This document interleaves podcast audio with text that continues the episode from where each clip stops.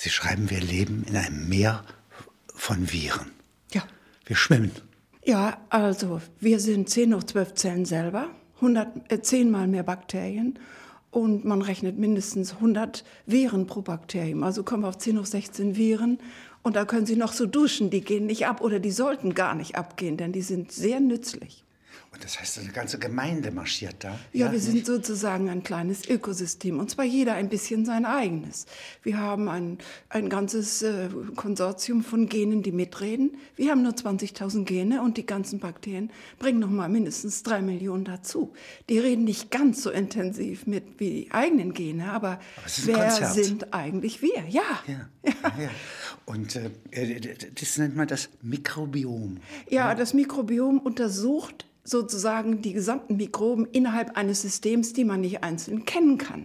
Und die wirft man heute alle, wie man die neuen Methoden hat, des Sequenzierens. Das gibt es ja so ungefähr 2000. Da waren die ersten Humangenome sequenziert worden, Craig Venter. Und seitdem kann man alles sequenzieren. Aber man kennt ja nicht alles. Und was die große Überraschung ist, dass das, was man äh, überall mit sich herumträgt oder auch im Meer findet oder in heißen Quellen, dass das meiste unbekannt ist.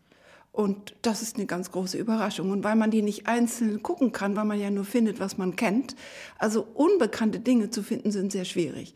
Und äh, da hat man erstmal, nimmt man mal das ganze Konsortium im Stuhl oder im Wasser oder in irgendeinem Mikroorganismus, ja.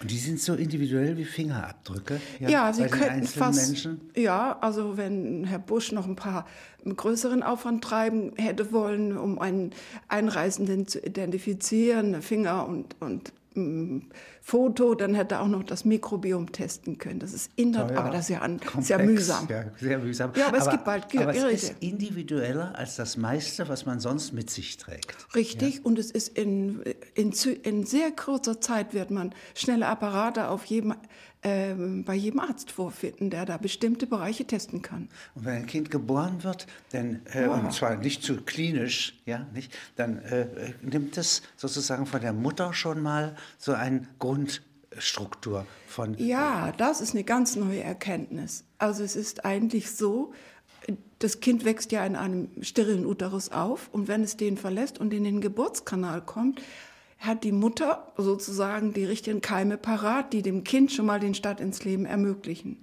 Der ist anders als bei einer gesunden. Also Mütter, die gebären, haben und zwar einfacher, vielleicht gleich damit das Kind damit besser zurechtkommt. Ich weiß nicht, weiß man erst seit kurzem.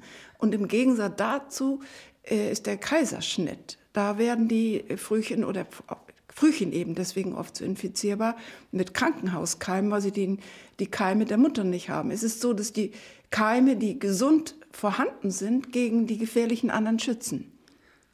Man hat also eine, eine, weitere Haut. Also man hat eigentlich als Mensch, als kleiner Mensch schon eine Haut, nicht? Und die muss infiziert werden, damit sie die richtigen Keime trägt. Und das ist wie eine zweite Haut. Ja. Wie ein kleiner Panzer. Richtig, ja. ja. Und zwar so, die werden dann auch vom Kind verinnerlicht, die gehen dann auch in den Darm des Kindes. Also die, der gesamte Organismus muss eingeseift werden. Und zwar bis zu uns hin. An einer Stelle führen Sie eine ganze Kette auf, wo man spontan als Leser sagt, ja, das scheint zu stimmen, das habe ich äh, auch schon mal gehört. Also, dass äh, die Viren ähm, egozentrisch sind, ja. dass sie äh, äh, Nano, Opportunisten sind. Opportunisten, dass sie Nanopartikel seien, äh, also nur ganz Winzlinge ja. äh, vorkommen und so weiter. Und Sie sagen, alles das sind Vorurteile, das stimmt nicht. Ja, zum Beispiel, es gibt Viren, die größer sein können als Bakterien. Ja, ja. also sonst denkt man immer, klein ist ein Molekül und dann kommen die Viren und dann kommen die Bakterien und kommen die multizellulären Organismen. Und das ist aber neu. Diese Viren hat man auch aus dem Grunde immer übersehen, weil, man, weil sie so groß sind, dass man sie für Bakterien gehalten hat. Und die kennt man erst seit kurzem. Und die machen eigentlich nicht krank. Das ist ja meine, die ganze, das ganze Buch geht ja darum, dass die Viren, die nicht krank machen, hier mal dargestellt werden sollen. Und diese sind die Gigaviren. Sie haben auch den Zusatznamen Mimiviren, weil sie nachmachen, Mimicry, nachmachen, was die Bakterien machen. Und die sind also jedes Jahr ein neues. Ganz interessant. Und es sind die größten Viren, die haben bis zu 2500 Gen. Wir haben 22.000 und sonst haben Viren vielleicht 10. Herpesviren, die größeren haben 100, aber 2500, das war unvorstellbar. Das heißt, ein Gelehrter, also ein Wissenschaftler, ja, besucht einen Kongress in Australien. Er geht Ja. an den Universitätsteich ja, Ja. und fischt so etwas. Ja. Aber nicht nur da, sondern fischt das Gleiche später nochmal an der kalifornischen Küste. Zwei Ecken der Welt mit ganz ähnlichen Viren. Gibt es also überall, aber ich muss erst etwas verstehen können nicht? und suchen, wie dieser Wissenschaftler, ja. dann kann ich es finden. Das ist ein ganz kurioser Typ, unordentlich. Die Dias kann man nicht verstehen, aber offensichtlich originell. Also muss man fragen, was ist ein guter Wissenschaftler jedenfalls?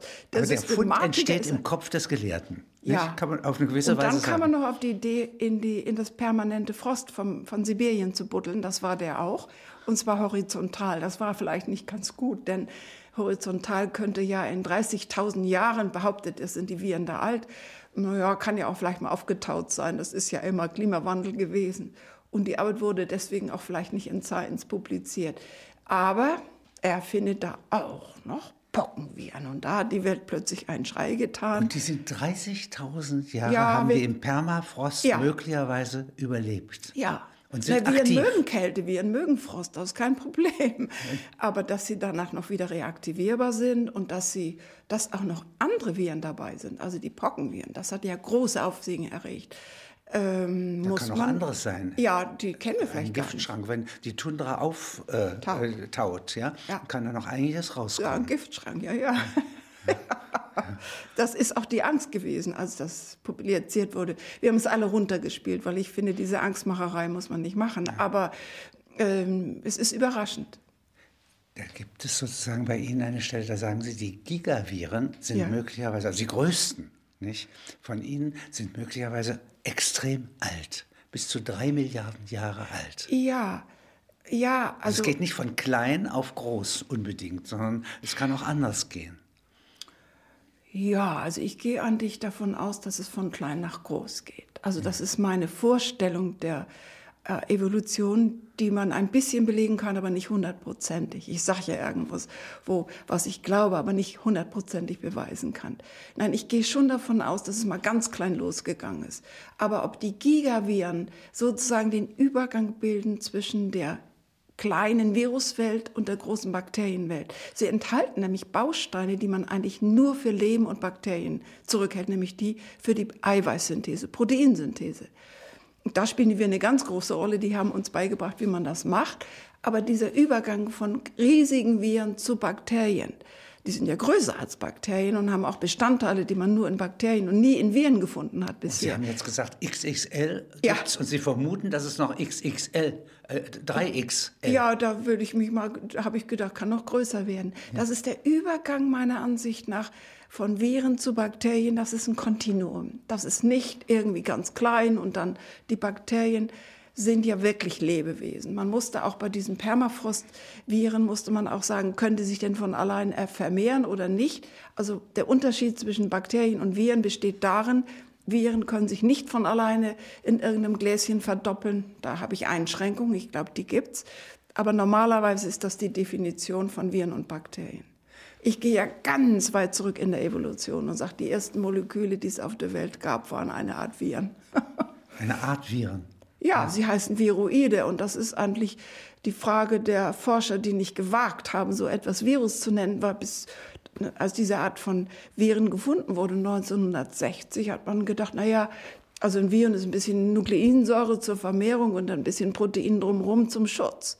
Ja, aber das ist ein Typ Virus. Es gibt ganz andere Typen. Und es gibt eben in der Evolution die ersten Moleküle, Biomoleküle, 3,5 bis 6 oder 7 Milliarden Jahre her. Die sind nur RNA, also nur Nukleinsäure und haben auch noch gar keine Fähigkeit für Proteine Information zu tragen. Die sind sozusagen Analphabeten. So nenne ich sie ja. Aber diese Analphabeten sind, brauchen schon eine ganze Menge Voraussetzungen. Also außer den chemischen brauchen sie ein Gehäuse und so Nee, etwas. brauchen sie alles. Eine, Ja, eine ja. Gesteinspore. äh, Nicht? Gehäuse Also, noch, ja, ein Gehäuse, was aber ein kleiner Tümpel sein kann. Der Ja, warme Tümpel genau. von, äh, von Charles Darwin. Darwin. Ja, oder eine kleine Nische oder ja. Aber es muss ein, irgendetwas Abgrenzendes auch Richtig, da sein.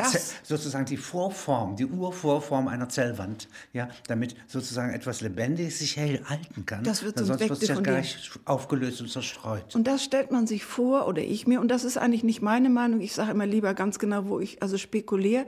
Das ist nicht spekuliert, diese sogenannten hydrothermalen Fenster oder schwarzen Schornsteine im Meer unten. Da stellt man sich vor, dass das, dass das Leben entstanden ist. Und die ersten Biomoleküle sind sicher RNA und die können alles, wie die Viren, sich vermehren, verdoppeln, evol evolvieren, also der, der Umwelt anpassen, mutieren, können schneiden, können wieder zumachen, können ein Immunsystem gegen andere Viren aufbringen. Also die wurden Viroide genannt, weil man nicht dachte, das könnten Viren sein. Ich sage eigentlich die Ein Defin- Werkzeugkasten des Lebens. ja, nicht? so Ja, finde ich sehr schön. Die Toolbox. Elemente sind da. Alles ist da. Und zwar bis nachher zu den richtigen Viren. Ob die nachher noch ein Kleid anziehen oder nicht, ist ja nur noch ein Marginalie für mich. Also diese Urvirus-RNA, ich nenne die ja Ur-RNA oder Viroide oder Ribozym, sie sind eben biologisch aktiv, sind bis zum heutigen Tage in allen unseren Zellen. Und seit ganz kurzer Zeit weiß man auch, sie gehen im Grunde mit dem Samen auf die nächste Generation. Das ist gezeigt worden bei Würmchen. Ob es bei Menschen auch so ist, muss man mal abwarten. Aber das ist dann sozusagen eine ganz besondere Art der Vererbung, die über ein Stückchen Nuklein in die nächste Generation geht. Das ist ganz neu. Wir denken ja, wir vererben unser Erbgut. Und das sind die Gene und die sind eben möglichst immer stabil.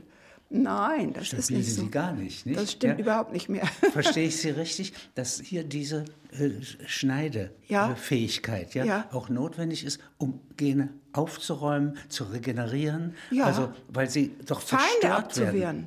Ja. Feinde abzuwehren. Das sind, das, die Schere ist ein Mechanismus, mit einem Virus sich gegen das andere Virus wehrt, weil es äh, im Rahmen seiner Replikation ist manchmal nicht genug Nährstoffe zu, vorhanden und dann gibt es bei Viren den Abwehrmechanismus gegen andere Viren und der funktioniert Die über früheste Waffe.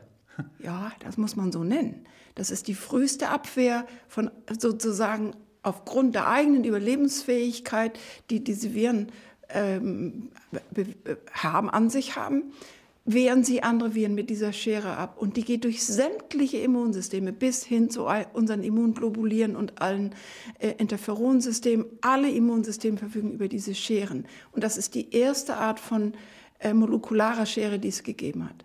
Ja. Das zweite äh, Ja. Wort, das mir auffiel, war kleben. Ja? Ja. Das ist ja eine uralte, also in der menschlichen Evolution ist es ganz wichtig, als man kleben konnte, ja, konnte man Sehr eine gut, ja. Pfeilspitze Ja. äh, an einem Holzstück dran kleben, ja, Richtig. nicht? Eigentlich Mit Eiweiß oder Eigelb oder so. Ja. Ja. ja, ja. das ist richtig. Das ist aber schon in der allerfrühesten biologischen, im allerfrühesten biologischen Molekül möglich gewesen, wieder, wieder äh, aufgebrochene Bindung zu schließen.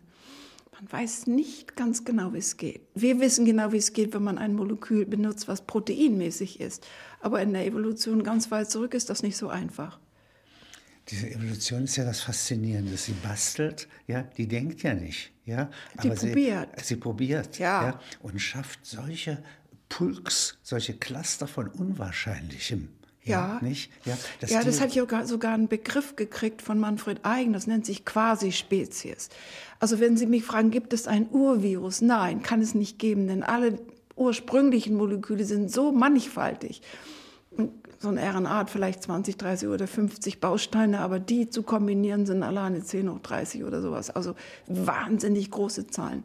Und Manfred Eigen hat gesagt, es gibt keine Spezies bei diesem System, sondern nur eine Quasi-Spezies. Die sind alle verschieden. Das geht bis hin zu den Viren zum heutigen Tag. Und diese Quasi-Spezies, die können an irgendeiner Stelle äh, auf Umstände stoßen, ja, Ja. wo sie sich versammeln können, wo sie Ja. sich nochmal konzentrieren. und einem in der Spezies einen Wachstumsvorteil verleihen. Also da gibt es eine Menge. Aber wenn jetzt die Bedingungen gerade so sind, dass eins von diesen vielen Spielarten die beste Möglichkeit hat, sich vermehren, zu vermehren, dann setzt sie sich durch. Sie sprachen von den vielen HIV-Systemen, die es gibt. Da gab es ganz wahnsinnig viele HIV-Entstehungsmöglichkeiten. HIV ist ein sehr gutes Beispiel für diese Quasi-Spezies. Eins hat zur Pandemie gereicht. und die Welt infiziert. Die anderen nicht. Das heißt also, hier gab es einen äh, strukturmäßigen äh, genetischen Evolutionsvorteil und die anderen Quasi-Spezies sind alle immer noch ein bisschen da, deswegen sind die Medikamente so schwierig. Aber es ist immer ein Schnellläufer dabei oder ein Gewinner. Auch bei dem, auch im Meer.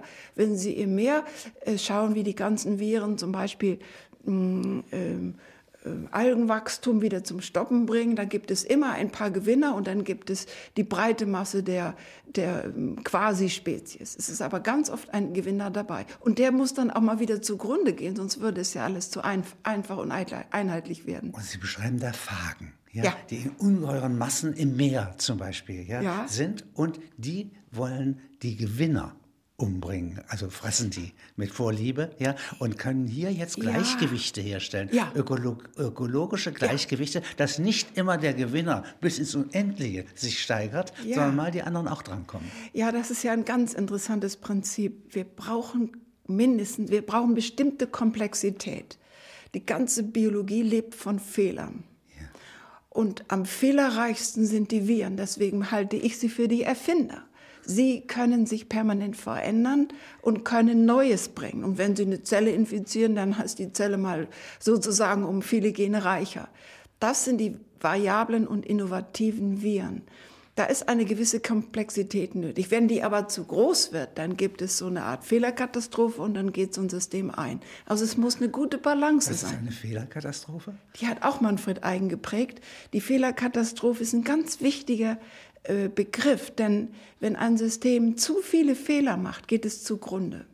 Wenn es genügend Fehler macht, wird es immer besser. Wenn es keine Fehler macht, ist Stagnation ja. und keine Innovation und möglicherweise der Tod durch fehlende Innovation und Anpassung. Aber das ist doch sehr, sehr interessant. Und das hat an Wien aufgerollt. Ja, aber das ist doch das Gegenteil von Descartes. Ja? Es gibt kein Entweder-Oder, ja? kein Gut und Böse, kein ja. Richtig und Falsch, ja. sondern es gibt sozusagen in der Möglichkeitswelt, ja, ja. mit der man hier umgeht, gibt es sozusagen Gleichgewichte ja. oder Kippen. Ja, ja richtig. Nicht? Wobei das Gleichgewicht oft ein ganz komplexes ist. Es geht nicht an, dass irgendein biologisches System zu einfach wird oder zu kompliziert. Man, und das bestimmt die Umwelt. Da gibt es ein ganz wunderbares Experiment. Wenn Sie ein Virus in ein Reagenzglas sperren und geben ihm ganz reiche Wachstumsbedingungen, dieses Virus ist ein Bakterienvirus, das heißt Cubetta phage, ist egal. Wenn das in einer reichen Umgebung ist. Im Paradies. Im Paradies. Ja, paradiesisch. Land, wo genau. Milch und Honig fließt. Wo Milch und Honig fließt für die, den Geschmack eines, eines Fagen. Dann wird er immer einfacher und schmeißt von 3000 Genen 290 über Bord und bleibt mit 200 Genen zurück. Und gestattet sich sogar in dieser reichen Atmosphäre den genetischen Code zu vergessen. Das wird ein ursprünglicher Analphabet, wie die erste RNA. Es ist gemacht worden. Und das Umgekehrte ist, wenn Sie Hungerbedingungen geben, dann wird so ein Phage immer komplizierter. Kriegt Flügel, kriegt Ja, oder äh, unser Sprichwort, äh, Not macht erfinderisch. Ja? Also wir werden, wenn wir zu bequem werden, dann werden wir auch faul und nicht innovativ genug. Aber Not macht erfinderisch, ist ja ein gutes Sprichwort. Und wenn also sozusagen Hungerbedingungen, und das kann man in der gesamten Biologie angucken, immer wenn es mal so alle Organismen gestorben sind und es wieder zu einer explosionsartigen Neugründung von neuen Organismen kam, dann haben die mehrere Gene aneinander gehängt und immer mit einer Genduplikation gearbeitet und eine Genhälfte hat sich sozusagen was Neues ausgedacht und die andere blieb bei der Bewahrung dessen, was sich bewährt hat. Ich denke da immer an griechische Statuen, die haben doch ein Spielbein und ein Standbein. Ja. Das Standbein ist sozusagen mal bewahren, was ich schon kann. Und das Spielbein ist ja hm, neue Umweltbedingungen. Ich muss mich anpassen und das Spielbein probiert alles. Und das sind die sogenannten Genduplikationen in unserem Erbgut. Und die sind ganz reich vertreten, wann was Neues entstehen muss. Also in der Evolution. Das und das sind Viren. Aber das ist hochinteressant. ja, nicht? Und äh, jetzt gibt es eine Tendenz, dass in der Evolution sozusagen der evolutive Vorteil auf der Seite der kleinen Lebewesen zu liegen ja. scheint. Nicht? Ja. ja? Ich stelle ja die ganz provokative Frage, warum sind wir nicht ganz klein? Warum sind wir denn nicht Bakterien oder Viren? Wir waren es ja. Also ich glaube erst, dass wir es waren. Ja. Und dann hat sich eben Evolutionsvorteile ergeben. Wir sind ja noch nicht so lange da. Wir sind ja wahnsinnig kurz überhaupt erst auf der Welt. Und da wurde ein Evolutionsvorteil, haben sich dann menschliche Individuen ausgebildet. Eier im Sand, ja, die brauchen die Sonne und Wärme von Dinosauriern, ja, ja. Äh, die, die, um zu brüten. Und das ist eine Apotheke. Und im Schatten, ja, die ja. sitzen die Warmblüter, unsere Vorfahren. Ja, ja die richtig. nagen das an. Das ist deren Apotheke. Die Eier sind statisch, ja. ja. Die Warmblüter sind beweglich bis zur, äh, zur Lebensgeburt hin. Ja, kann sich verstecken. Wenn Sie von Eiern sprechen, dann muss ich doch und von HIV ein gewisses Interesse doch immer im Gespräch haben. Eier müssen wir Menschen ja nicht mehr legen. Und das verdanken wir eigentlich einem ganz nahen Verwandten von HIV. HIV erzeugt heute Pandemie durch Immunsuppression. Und vor 35 oder 40 Millionen Jahren waren HIV-ähnliche Viren schon da. Und die haben eigentlich den Menschen oder den Müttern oder den Vorläufern von uns beigebracht, dass man durch Immunsuppression äh, Zellschichten aufbauen kann, die, mit der die Mutter den Embryo nicht mehr abstößt. Und das nennt man, das Protein nennt man Syncytin. Und Syncytien sind der heutige Nachweis für HIV. Das ist die Geburtsstunde der Warmblüter, der Warmgebärenden. Ja, und der, Eier, der nicht mehr eierlegenden äh, Menschen. Also es ja. gibt jetzt plötzlich nicht mehr die Notwendigkeit, Eier legen zu müssen. Die Schicht, die einen davon trennt, ist durch Immunsuppression von HIV-ähnlichen Viren erzeugt. Die Mutter wird immunsupprimiert, damit sie den Embryo nicht abstößt. Das ist bis zum heutigen Tage so. Also HIV, unser ganzes Genom ist ja voller HIV. Wir sind nicht so allein, wie der Papst gedacht hat. Also die Krone der Schöpfung sind wir trotzdem noch, weil wir so gut kompliziert sind vielleicht. Ja. Aber das hat mich auch eigentlich zum Schreiben des Buches veranlasst. Was ist denn eigentlich die Erklärung, dass unser Erbgut so viele Viren enthält? Und ich konnte das erst beim Anfang des Schreibens noch gar nicht, das gar nicht beantworten. Sie sind einfach da. Und dann habe ich mich gefragt, 50 Prozent, können das auch 60 oder 70 oder 80 sein? Ja, in der Tat. Das ist nur ein Mittelwert. Vielleicht können ja auch sogar 100 gewesen sein. Das ist aber dann so lange her, dass es keiner mehr weiß aber dass unser Erbgut aus 50 Prozent virusartigen Elementen besteht und die können manchmal springen und die können auch unser Erbgut verändern.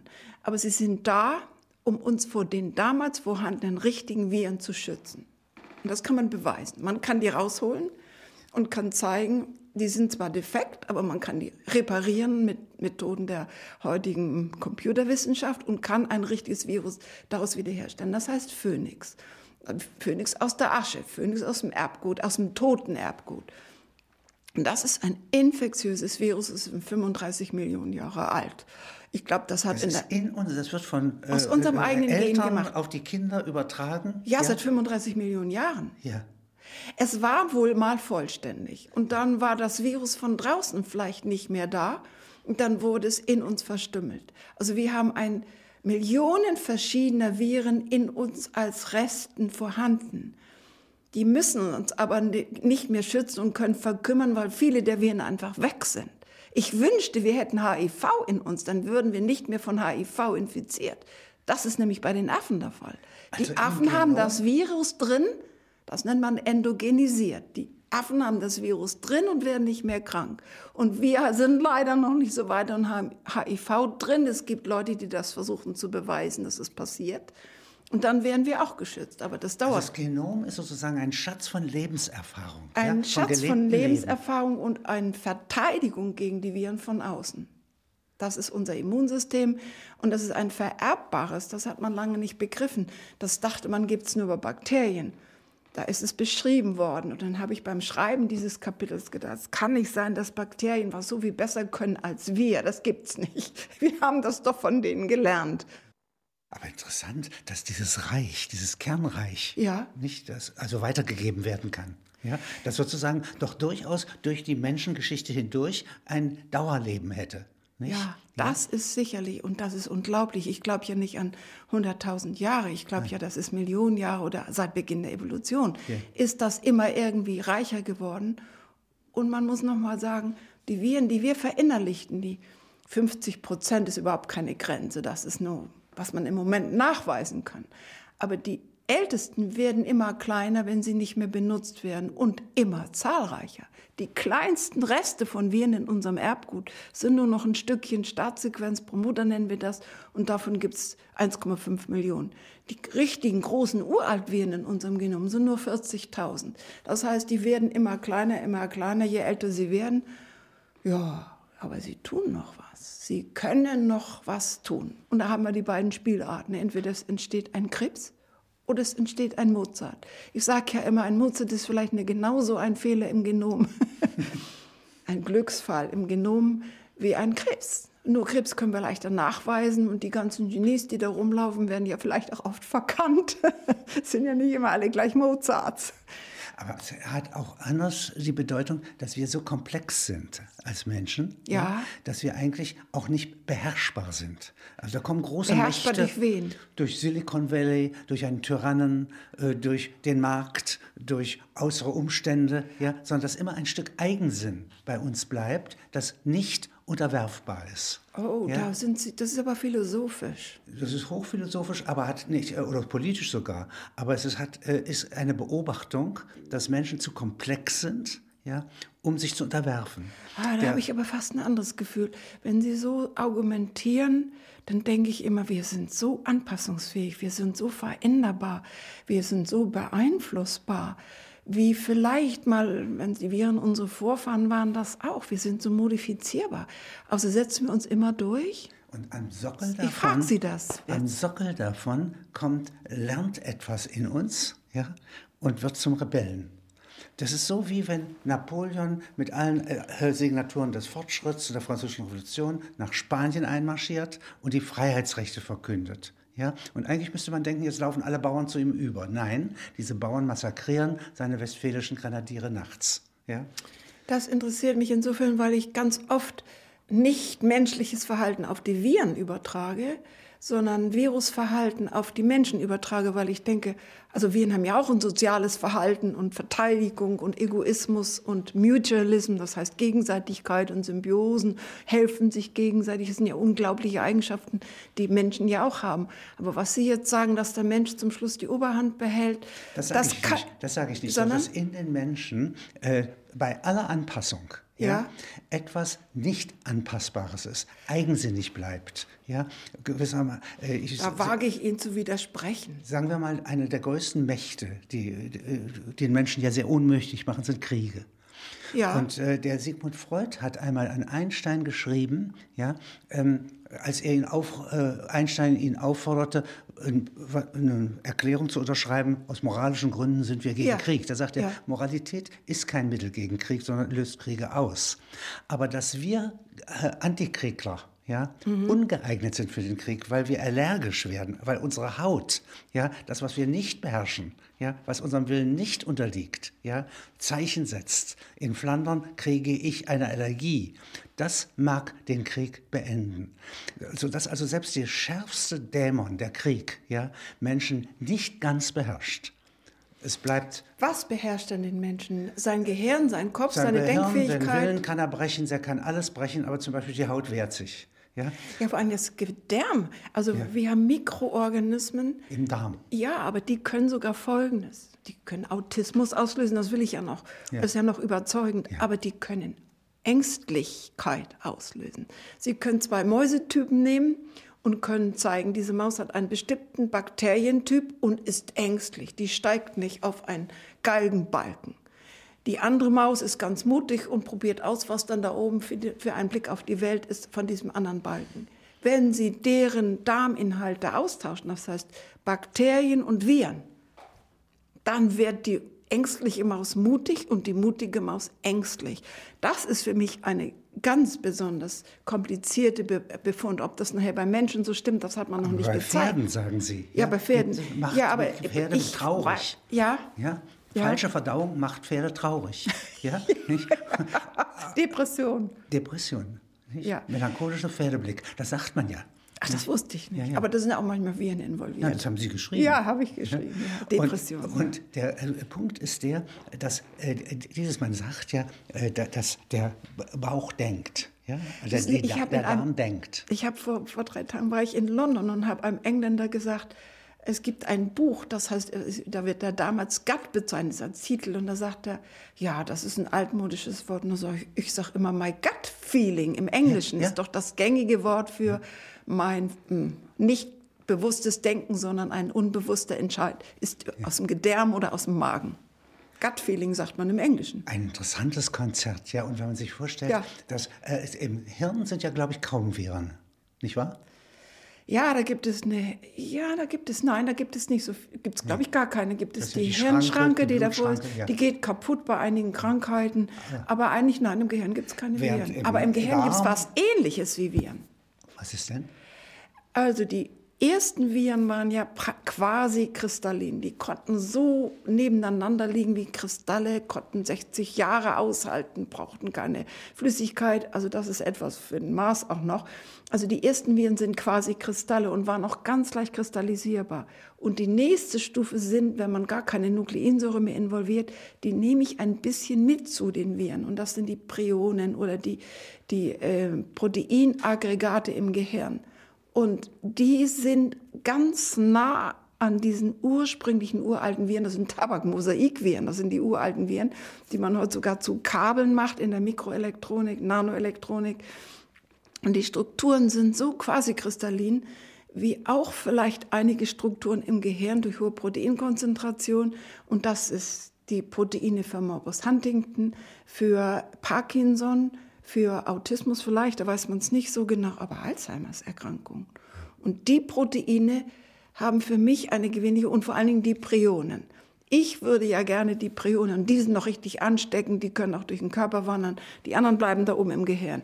Aber Prionen sind dem nicht ganz fremd und Prionen erzeugen ja Hirnerkrankungen und das sind eigentlich, ich nehme sie in das Spektrum der Viren mit rein. Von reinen Nukleinsäuren über Mischungen aller Art bis zu reinen Proteinen. Das sind übertragbare mh, äh, Eigenschaften, die man mit Viren bezeichnen kann, wenn man will. Ich fasse den Begriff sehr weit. Aber das bin ich. Da gibt es Virologen, die sagen, die spinnt. Aber man kann auch eins sagen, also das Hirn ist eigenartig klinisch, würde ich mal sagen, gemessen mit Ja. dem Darminhalt, äh, Inhalt, also mit der Population des Darms, ja, wo äh, Bakterienmassen, Virenmassen, ja, nicht? Sie Ja, wir schreiben zwei Kilo, einer- sagen Sie mal, sind ja, da drin. wir sprechen von einer Gut-Brain-Axis, also Gedärm-Hirn-Achse. Und wie gesagt, die Darmbakterien entscheiden über Ängstlichkeit. Also das ist ja nun wirklich überraschend, dass man Mäuse plötzlich dazu kriegt, mutig zu werden. Zwei Mäusestämme, ich fand das sehr ungewöhnlich. Sodass also man sagen kann, die Fußsohlen denken, der Darm denkt, das Hirn denkt und alle denken zusammen mit diesen Insassen, mit diesen äh, bewirteten Leuten, ja, den Ja. Viren, ja, Ja. den Mikroorganismen, die uns bilden. Ja? Wir sind ein Ökosystem und das ist eigentlich auch nicht so ganz verwunderlich, denn als wir auf die Welt kamen, da war ja vielleicht 3,5 Milliarden Jahre her schon alles Mögliche da und als wir endlich kamen, weiß ich nicht, Lucia aus Afrika, vielleicht 1,2 Millionen Jahre her, da war alles da und eigentlich hat nur das überlegt, was damit fertig werden konnte. Alles andere ist gestorben. Ja.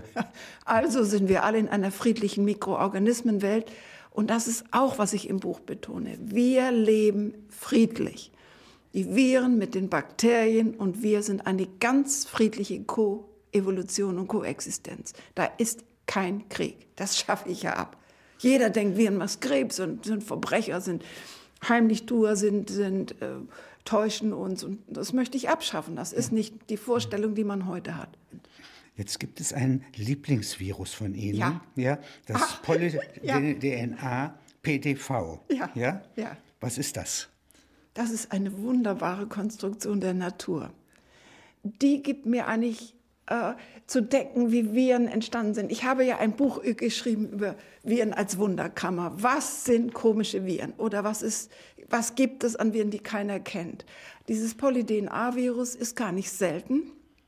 Der Name sagt, Es hat ganz viel DNA. Und zwar hat es 30 zirkuläre kleine DNA-Ringe, aber keins davon aus dem Virus und nicht für die Virusvermehrung, sondern es sind Gene aus dem Wirt. Und da gibt es eine merkwürdige äh, Übertragungsweise. Alles geklaut. Ja, geklaut, Erworben. nee, mitgegeben. Nicht mitgegeben. geklaut, sondern von Mama mitgegeben, damit es den Nachkommen gut geht. Und zwar dieses Virus ist im, im Insekt, im Gedärm und wenn da Eier... Wespen. Wespen. Und wenn die Eier rauskommen, dann geht das Virus mit und die Eier werden auf eine, eine Raupe gelegt. Und in der Raupe ist jetzt das Virus dabei und die neuen, die, die Eier, die zu Raupen werden, also zu neuen Wespen werden sollen. Die Raupen beschützen diese Brut. Ja, das ist ja nicht ihre. Richtig, ja? die erstmal die Raupen beschützen, aber die verteidigen gegen jeden Fressfeind. Sogar das, ja, ja, Gegen, gegen ihr eigenes Interesse. Das ist ein sehr interessantes Phänomen auch. Aber jetzt die Viren, die Viren kommen da mit und haben 30 Gene von der Mama mitbekommen und mit diesen Viren sind Toxingene.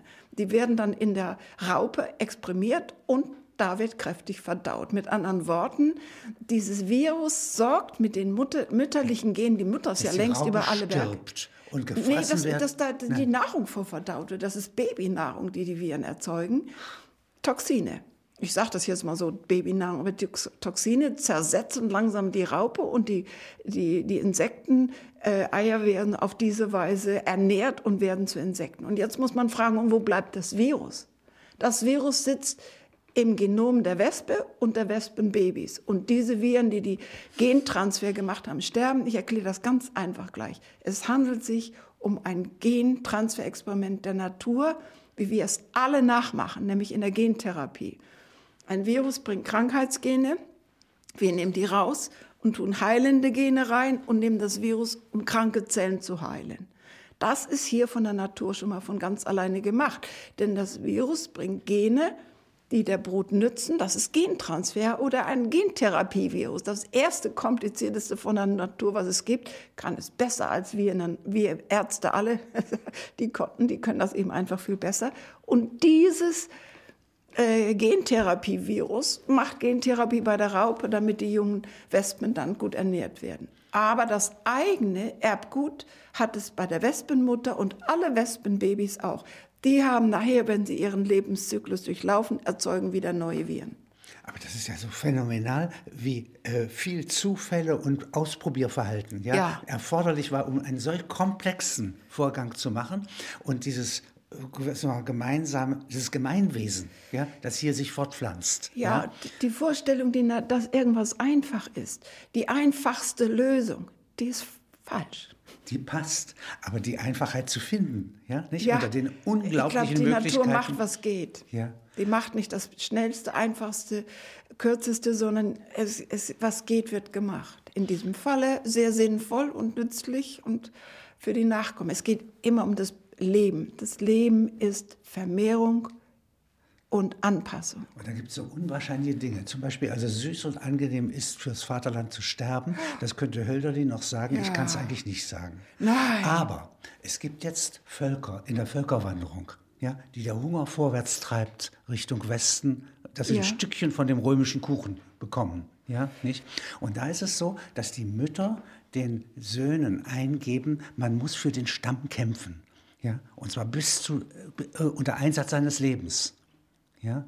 Es und gibt aber auch den Spruch, früh. stell dir vor, es ist Krieg und keiner geht hin. Na, also die Viren erzählen uns mehr das, über den Krieg, da, das über das, das, Kämpfen. Aber ich wollte mal nur die, diese Söhne, ja, die ja. früh sterben, ja, was weder im Sinn der Mütter liegt, ja, ja. das wollen die nicht, so, und auch was dem Sohn äh, eigentlich nicht äh, sehr gut bekommt. Also mit ja? anderen Worten, dass sie, der Sohn ist die Raupe hier in ja, ihrem Fall. Ja, jetzt verstehe ich Sie. Das heißt also, er tut etwas, ja, nicht, äh, was sozusagen dem Ganzen äh, hilft. Aber der Mutter wehtut. Der Mutter wehtut sich, äh, und sich selber, wenn er stirbt, es tut auch ihm weh, ja, ja, ja. seiner Geliebten tut es weh, ja, seinen Kindern tut es weh, dass der Vater weg ist und dennoch tun sie es. Ja, das ja? ist im Prinzip die Gemeinschaft über das Individuum gestellt. Das ist bei den Viren und auch im Meer ist das, ist das ganz oft der Fall, dass sie, dass sie eben eine, die Masse entscheidet. Und es gibt ja dann nicht unbedingt einen, der, die, der als König an der Spitze steht, sondern es ist eine äh, breite Masse und die entscheidet. Sie schreiben von Ihrem, äh, dem Ort und der Ostsee, Ja. an der Sie aufgewachsen sind. Ja. Und das ist diese große Algen, Algenepidemie. Ja.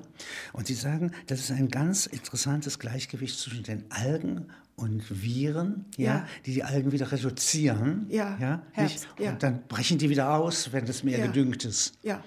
Und äh, dieses Gleichgewicht, Ebbe und Flut von Leben. Lebendigkeit, Ja. ja? Ja. Äh, das ist etwas, äh, aus dem die, der Kalk von Rügen entstanden ist. Nicht? Ja, das sind Kalkalgen und die werden durch ein sehr hübsches Virus, werden die äh, zersetzt und lagern sich ab. Und das war mal im Meer der Fall und dann ist das Meer, der Meeresspiegel gesunken in Rügen oder auch in der, an der Doverschen Küste vor Kalkalgen? England. Ja. das sind also Algen und die Viren zerstören die Algen. Aber das ist, äh, ist jetzt wieder, das klingt so ein bisschen kriegerisch, das geht so.